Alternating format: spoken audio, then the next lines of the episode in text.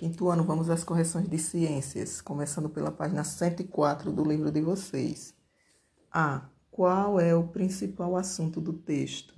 Você já encontrou algo no lixo que pudesse ser aproveitado de alguma forma? Se sua resposta for positiva, positiva, escreva o que você encontrou e como utilizou o objeto encontrado. Se você nunca teve essa experiência, procure saber se isso já aconteceu com alguém conhecido e escreva como foi. Então, é, a resposta vai ser pela metade, porque a outra metade vai ser pessoal, certo? É, o texto traz informações sobre um rapaz que encontra no lixo material para fabricar seus instrumentos musicais. A outra parte agora é pessoal, cada um vai dizer a sua experiência. Letra B. Que ensinamentos a atitude de Davi nos traz? Existem vários ensinamentos, vou citar aqui dois. É possível aprender muitos ensinamentos, vírgula, como os citados a seguir.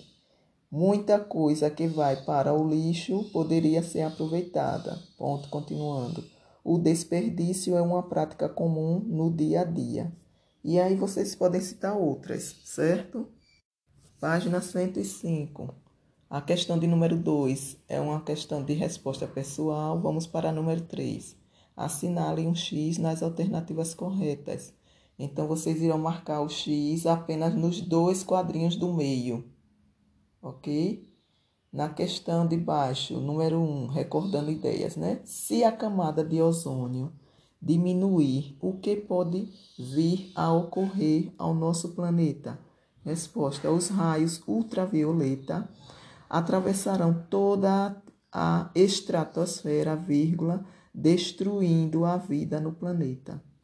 2. A questão de, essa questão também de número 2 são respostas pessoais. Página 106.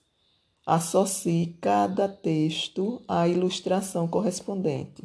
Então, o texto 1 aí, vocês irão colocar o número 1 do texto 1, vocês irão colocar no quadrinho do meio, onde tem indústrias.